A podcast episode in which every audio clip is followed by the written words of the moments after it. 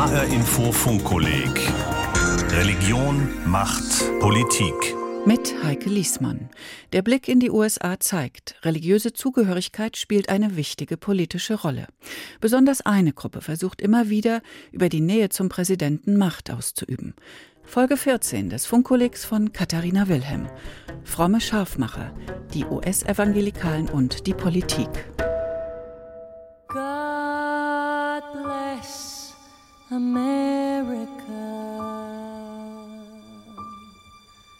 Land that I love. Gott und Amerika, das gehört unweigerlich zusammen. Nicht nur in der Hymne God Bless America, sondern in fast jeder Rede eines US-Präsidenten. I've also always believed that America was set apart in a special way, and a country then was created by men and women who came not for gold, but mainly in search of God. From above. We trust in the power of the Almighty for wisdom and strength, and we praise our Heavenly Father for the blessings of freedom and the gift of eternal life. And God bless America. White with fur. Thank you. God bless you. And God bless these United States of America. Die USA gelten als das religiöseste Land der westlichen Welt. Religionsfreiheit ist ein wichtiger Bestandteil der amerikanischen Verfassung, der Bill of Rights. Diese Religionsfreiheit war es, die die ersten Siedler suchten, als sie aus Europa flüchteten, wo sie wegen ihres Glaubens verfolgt wurden. Genauso gehört zu den Grundwerten der USA aber auch, Staat und Kirche zu trennen. Es wird, anders als in Deutschland, keine Kirchensteuer erhoben und somit nicht über die staatliche Steuer abgeführt. Die offizielle Trennung von Staat und Kirche ist damit strenger als in Deutschland.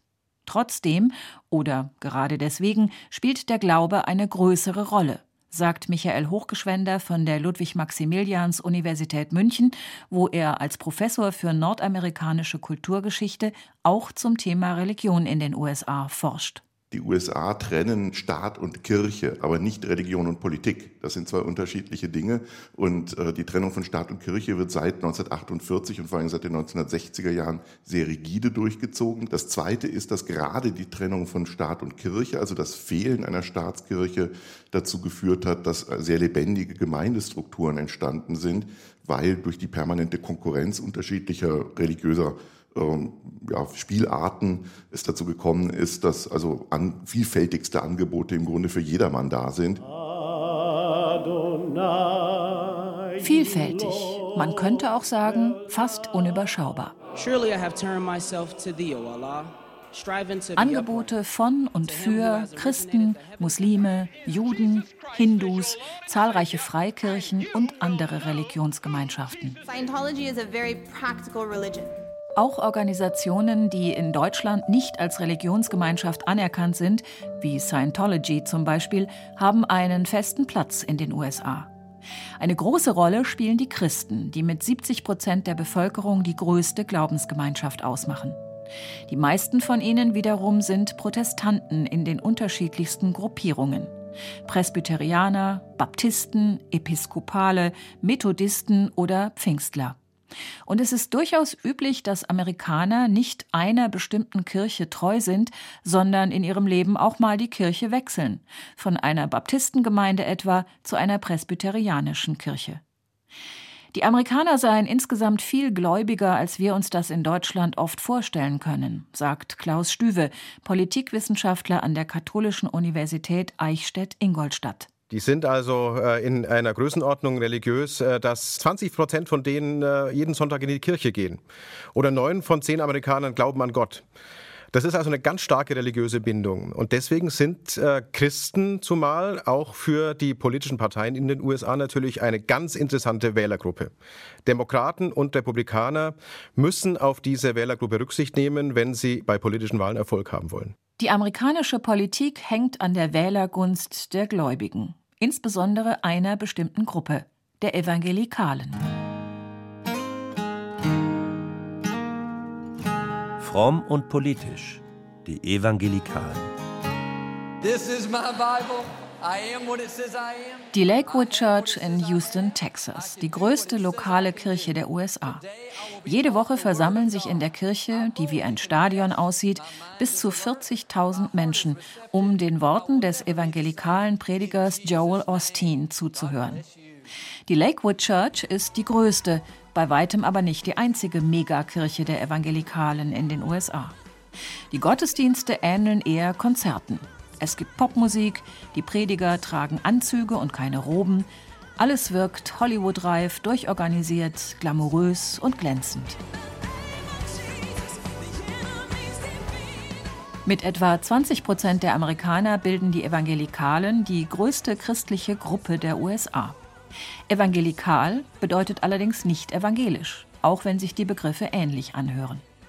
Evangelikal ist ein Überbegriff für verschiedene protestantische Gruppierungen, erklärt Professor Michael Hochgeschwender vom Amerika-Institut der Universität München. Evangelikale sind erst einmal protestantische Christen, meist kalvinistischer Herkunft, die zum einen einen besonderen Bezug zur Bibel als dem Wort Gottes haben, nicht notwendig nur in der wörtlichen Auslegung, das sind Fundamentalisten und nicht jeder Evangelikale ist Fundamentalist, zum anderen ein persönliches Verhältnis zu Jesus Christus als ihrem Erlöser. Also das sind die zwei zentralen Dinge. Der Evangelikalismus zerfällt in den USA tatsächlich in sehr, sehr unterschiedliche Formen. Äh, es gibt äh, eine Mehrheit an sogenannten Rechtsevangelikalen, die politisch eng mit der Republikanischen Partei liiert sind. Es gibt aber auch eine relativ starke Gruppe von sogenannten Linksevangelikalen oder progressiven Evangelikalen, äh, die ebenfalls religiös sehr konservativ sind, sich aber politisch eher der Demokratischen Partei verbunden fühlen und bei denen Fragen des Gemeinwohles eher im Vordergrund stehen. Radikale Evangelikale legen das Wort der Bibel so wörtlich aus, dass sie die Schöpfungsgeschichte aus dem Buch Genesis als einzig wahr ansehen und die Evolutionstheorie nach Darwin im Schulunterricht grundsätzlich ablehnen. Konservative Evangelikale sind gegen Abtreibung, gegen Homosexualität, gegen Feminismus. Sie bekämpfen zum Beispiel auch Pornografie.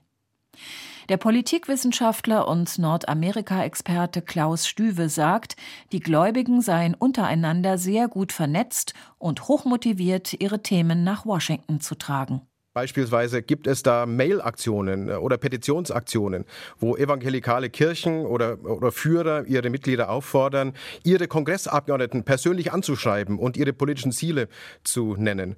Oder es gibt Listen im Internet. Äh, äh, eine ganz berühmte Lobbygruppe ist die Christian Coalition, die für evangelikale Ziele auch steht. Und da kann jeder Wähler nachlesen, wie sein Kongressabgeordneter in einer bestimmten politischen Frage, vielleicht hinterlegt mit religiösen Werten, steht. Und der kann sein seinen Abgeordneten oder seine Abgeordnete dann eben auch bewerten. Das ist Lobbyarbeit, die wirklich auch Druck ausüben kann. Die Christian Coalition of America ist eine der großen religiösen Lobbyorganisationen in den USA. Zu den anderen mächtigen Lobbyorganisationen, die die Interessen der Evangelikalen vertreten, konservativen wie religiösen Rechten, gehören die Faith and Freedom Coalition, das Family Research Council und Concerned Women for America. All diese Organisationen, die insgesamt mehrere Millionen Mitglieder haben, verbindet, dass sie streng gegen Abtreibung und die Ehe für Homosexuelle sind. Ihre wichtigen Vertreter pflegen die persönliche Beziehung zu Jesus und zum Präsidenten der USA. Sie unterstützen Donald Trump, der regelmäßig auf ihren Veranstaltungen auftritt.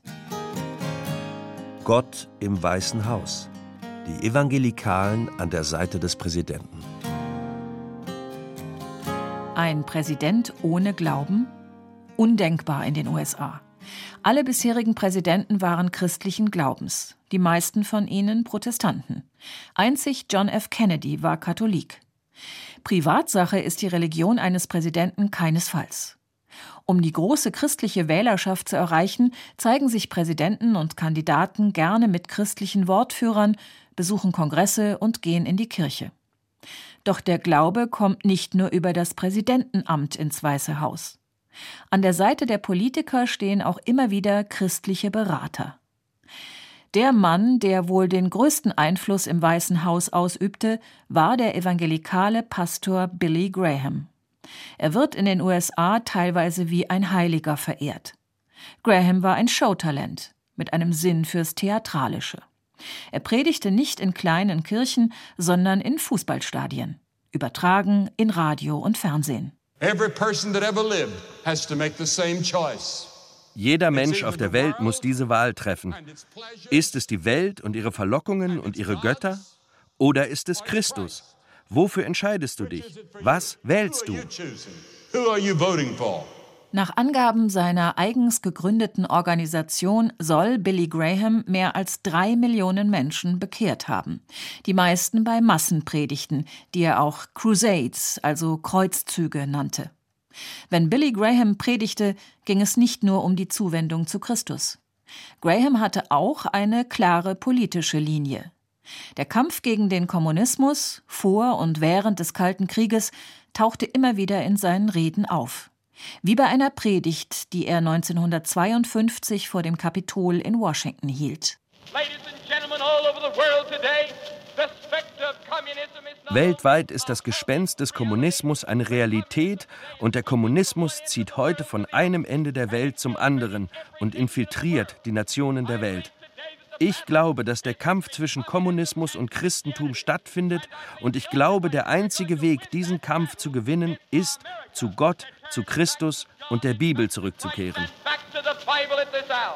Seine politischen Ansichten konnte Billy Graham bis ins Weiße Haus tragen. Denn von Harry Truman bis Barack Obama hat er zwölf amerikanische Präsidenten beraten. Dabei hatte er keine Parteipräferenz. Der Republikaner Dwight D. Eisenhower hatte eine Bibel mit Notizen von Graham auf seinem Nachttisch liegen. Und Demokrat Lyndon B. Johnson soll Graham während des Vietnamkrieges oft des Nachts zum Gebet ins Weiße Haus gerufen haben. Als Erweckungsprediger hat Billy Graham Zeit seines Lebens viele Menschen erreicht. Schätzungen zufolge mehr als zwei Milliarden. Ein ganz besonderes Band gab es zwischen ihm und der Bush-Familie. Präsident George W. Bush bekehrte er nicht nur, sondern er soll auch geholfen haben, dessen Alkoholsucht zu überwinden. Bush selbst hat das erzählt. Er hat mein Leben verändert. Ich war eine fragwürdige Person, habe zu viel getrunken. Ich habe das Wort aus der Bibel gehört, aber nie verstanden. Durch Billy Graham habe ich die erlösende Macht des Auferstandenen verstanden. George W. Bush bezeichnete sich sogar selbst als von Gott gewollten Präsidenten, und er hatte damit die Evangelikalen hinter sich, die ihn ebenfalls als Gotteskandidaten bezeichneten. Für seine Wahl dürfte sich das ausgezahlt haben. Wie stark die Beziehung zwischen der Politik Washingtons und Billy Graham war, zeigte sich auch bei seiner Beerdigung. Billy Graham wurde im Kapitol der Hauptstadt aufgebahrt. Eine Ehre, die normalerweise nur Präsidenten, bedeutenden Politikern und Offizieren zuteil wird. Auch Donald Trump hielt eine Trauerrede. Today we say a prayer for our country, that all across this land in Billy Grahams Fußstapfen ist sein Sohn Franklin Graham getreten. Auch er versteht sich als konservativ evangelikal und hat eine politische Agenda. Er unterstützte den Mormonen Mitt Romney im Vorwahlkampf 2012 und danach unterstützte er Donald Trump. I don't think he came to be president ich glaube nicht, dass er zufällig Präsident wurde. Ich denke, irgendwie hat Gott ihn in diese Position gebracht, weil er kein Politiker ist. Er scheint als Politiker alles falsch zu machen. Er hat viele Leute beleidigt, hat die falschen Sachen gemacht. Aber irgendwie wurde er Präsident. Und ich denke, dass Gott ihn aus irgendeinem Grund in das Amt gehoben hat. Ich weiß nicht warum, aber wir müssen uns hinter ihn stellen und ihn unterstützen. Die Prediger, die in den USA bei vielen Gläubigen einen Status wie Popstars haben, haben mit ihren Aussagen durchaus Einfluss auf ihre Anhänger. Franklin Graham ist nicht der einzige Prediger, der Trump unterstützt. Auch Paula White Kane, eine Pastorin, die vor allem durch ihre Fernsehpredigten bekannt ist, stellt sich hinter ihn. Pastor David Jeremiah verglich Trumps Tochter Ivanka und Schwiegersohn Jared Kushner mit Maria und Josef.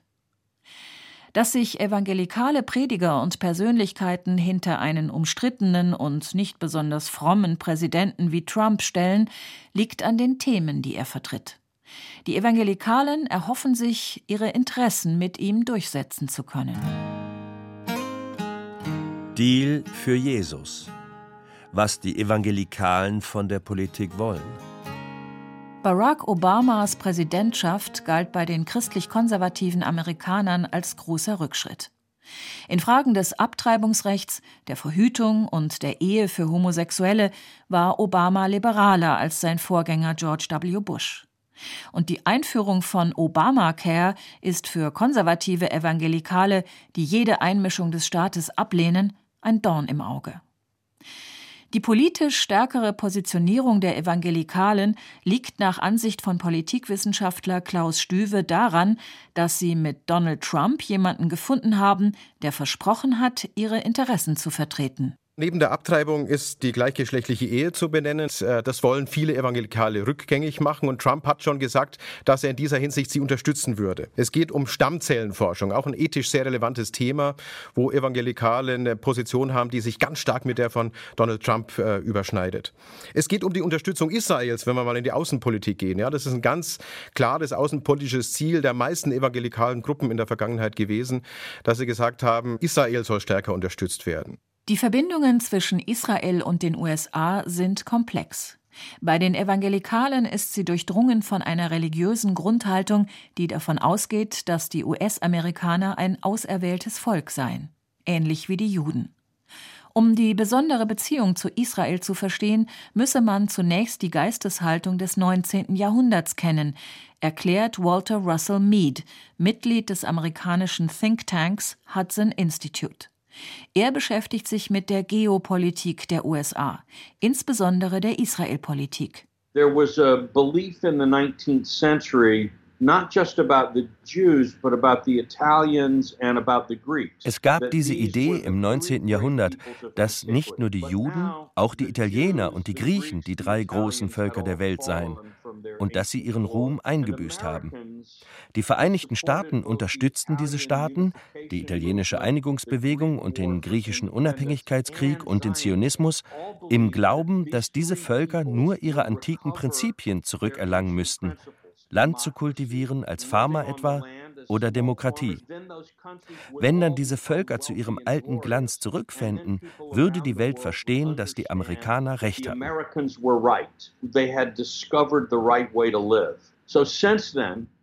Als Israel dann zu einem Land wurde, das aufblühte und sich gegen größere Feinde zur Wehr setzen konnte, da hatten viele Amerikaner das Gefühl, dass sie damit auch die amerikanische Idee rechtfertigen for Americans, this looked like a vindication of the American idea.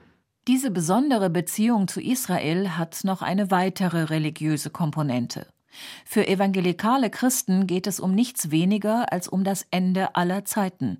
Und deshalb müsse man Israel unterstützen, erklärt der Historiker Michael Hochgeschwender. Der weiße Mittelklassen-Evangelikalismus hat immer stark endzeitlich gedacht. Also die Vorstellung, das Ende aller Zeiten ist nah, ist ja durchaus urchristliche Vorstellung auch, die wird hier sehr ernst genommen. Innerhalb dieser endzeitlichen Ereignisse stellt sich dann die Frage für amerikanische Evangelikale, die nicht daran zweifeln, dass die USA das auserwählte Volk Gottes sind, wie sie das in Einklang bringen mit der Tatsache, dass die Bibel die endzeitlichen Ereignisse nach Palästina verlegt. Und da gibt es eine Gruppe, die sagt, nein, im Grunde werden die in den USA stattfinden. Also die USA haben die Funktion Israels übernommen, während die christlichen Zionisten sagen, es gilt das Wort der Bibel und demnach finden die endzeitlichen Ereignisse, all das findet in Israel statt und das gibt zusammen mit der Prophezeiung des heiligen Paulus, dass in der Endzeit sich die Juden zu Christus bekehren würden, das gibt dann diesen, ja, wenn man so will, pro-israelischen Furor, dass man sagt, wir brauchen Israel, wir brauchen das jüdische Volk, um die endzeitlichen Ereignisse einzuläuten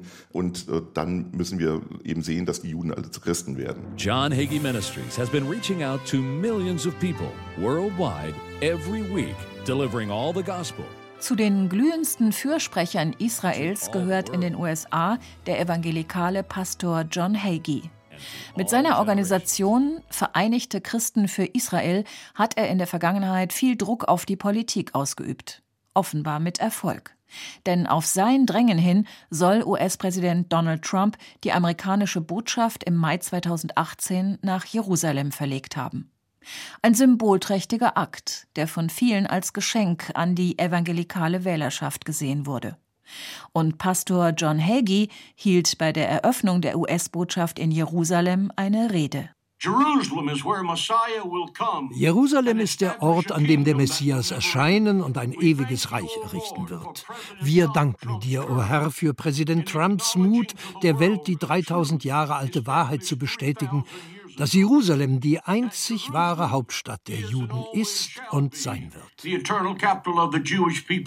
Es scheint, als hätten die Evangelikalen in Trump ihren Präsidenten gefunden. Immerhin 80 Prozent der 50 Millionen US-Evangelikalen hatten 2016 für Trump gestimmt. Die Evangelikalen und Trump. Nicht nur in puncto Israelpolitik scheint sich Trump der evangelikalen Linie zu fügen. Auch beim Abtreibungsrecht machte er Zugeständnisse. Im Oktober 2017 wurde mit seiner Unterstützung im Repräsentantenhaus für ein verschärftes Abtreibungsrecht gestimmt. In Sachen Religionsausübung sind die Evangelikalen anscheinend besorgt, dass ihre konservativen Ansichten strafbar werden könnten, sagt Walter Russell Mead. Evangelicals are afraid that the um, the state and the Supreme Court in particular die Evangelikalen haben Angst, dass der Staat, insbesondere der oberste Gerichtshof, ihre religiösen Freiheiten einschränkt, indem er beispielsweise die Aussage, dass Homosexuelle von Gott verdammt sind, als Hassrede deklariert. Deswegen haben sie sich hinter Trump gestellt, weil er versprochen hat, Richter in den Supreme Court zu ernennen, die ihre religiösen Freiheiten verteidigen, so wie sie sie sehen. Zu diesen konservativen Richtern zählt seit 2017 Richter Neil Gorsuch und seit 2018 der umstrittene Richter Brett Kavanaugh. Auf Drängen evangelikaler Kräfte wurde Kavanaugh trotz Missbrauchsvorwürfen in den höchsten Richterposten gewählt. Bereits kurz nach Amtsantritt hatte Trump per Dekret die Religionsfreiheit gestärkt, unter anderem dadurch, dass das Finanzministerium keine religiösen Organisationen strenger prüfen solle. Kirchen und religiöse Organisationen dürfen sich politisch positionieren, ohne dass sie ihren Status der Gemeinnützigkeit verlieren. Das war zwar vorher durchaus gängige Praxis, aber durch den sogenannten Johnson-Zusatz offiziell untersagt gewesen. Bei einem Auftritt vor der Faith and Freedom Coalition, einer Organisation, der Tea Party-Anhänger und Evangelikale angehören, ließ sich Donald Trump im Juni 2017 für seine Erfolge feiern. Solange er Präsident sei, werde niemand ihre religiösen Freiheiten angreifen oder ihnen die Religionsausübung verwehren. I signed, as I promised I would, a new executive action to protect religious liberty in America, including protecting the rights of groups like yours. As long as I'm president, no one is going to stop you from practicing your faith or from preaching what is in your heart. Ist Trump also der Präsident der Evangelikalen? So eindeutig ist das nicht. Schließlich steht Trumps Lebenswandel im krassen Gegensatz zu den konservativen Wertvorstellungen der Evangelikalen. Klaus Stüwe von der Katholischen Universität Eichstätt-Ingolstadt sieht die Beziehungen zwischen Trump und den Evangelikalen als reines Zweckbündnis. Weil unter Obama für die Evangelikalen wenige Erfolge zu verzeichnen waren, hätten sie unter einer Identitätskrise gelitten dass ein Präsident von Evangelikalen unterstützt wird, dessen persönliche Lebensführung aus evangelikaler Sicht eigentlich problematisch ist. Ja? Der ist dreimal verheiratet, er hat ein Verhältnis äh, mit Pornostars möglicherweise und bezahlt die auch nur, damit sie das nicht öffentlich ausplaudern. Das passt ja überhaupt nicht ins Weltbild der Evangelikalen. Dass sie mit ihm jetzt ein Zweckbündnis eingehen, das sagt sehr viel darüber aus, dass sie jetzt mit ihm auch eine Chance sehen, aus dieser Identitätskrise herauszukommen und viel stärker die Politik auch mitzubestimmen. Und offensichtlich gelingt ihnen das ja auch zu einem großen Teil. Michael Hochgeschwender sieht in dem Zweckbündnis die Kröte, die die Evangelikalen schlucken mussten. Das macht die Gruppe allerdings seiner Meinung nach nicht stärker, sondern schwächer. Sie hängen davon ab, dass jemand wie Donald Trump der weiß, dass er die evangelikalen Wähler ihrer Mobilisierungsfähigkeit willen braucht, dass jemand wie Donald Trump ihnen die Möglichkeit gibt, bestimmte Kernziele durchzusetzen. Äh, und es ist ein Zeichen der Schwäche der evangelikalen Bewegung im Moment, dass sie seit George W. Bush keinen richtigen Kandidaten mehr hervorgebracht haben. Möglicherweise beschert Trump den Evangelikalen mehr Macht. Doch bei denjenigen, die sich evangelikal nennen, macht sich zum Teil auch Unmut breit. Während sich die einen erhoffen, dass ihre evangelikalen Werte geschützt werden, sind andere Gruppierungen entsetzt, dass mit Brett Kavanaugh ein Richter in den Supreme Court gewählt wurde, der für heftige Debatten gesorgt hatte. Vor allem nachdem mehrere Frauen öffentlich gemacht hatten, dass er sie sexuell belästigt habe.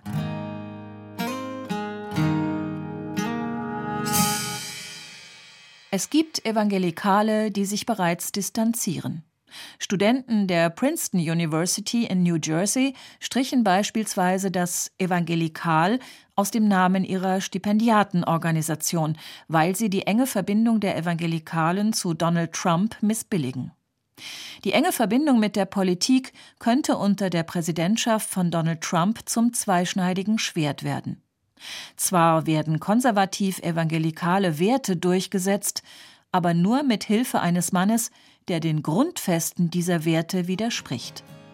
Ist der Deal mit diesem Präsidenten möglicherweise doch ein schlechter Deal?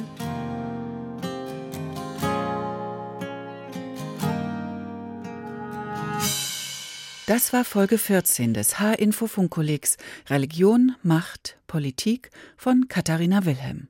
Die US-Evangelikalen und ihre Rolle in der amerikanischen Politik. Sie möchten sich weiter mit dem Thema beschäftigen? Auf der Webseite funkolik.de finden Sie Literaturhinweise und Zusatzmaterialien zu jeder Sendung, zusammengestellt vom Leibniz-Institut Hessische Stiftung Friedens- und Konfliktforschung. Den Podcast zu jeder Sendung gibt's ebenfalls dort, wie auch auf hinforadio.de und in der ARD Audiothek-App. Mein Name ist Heike Liesmann.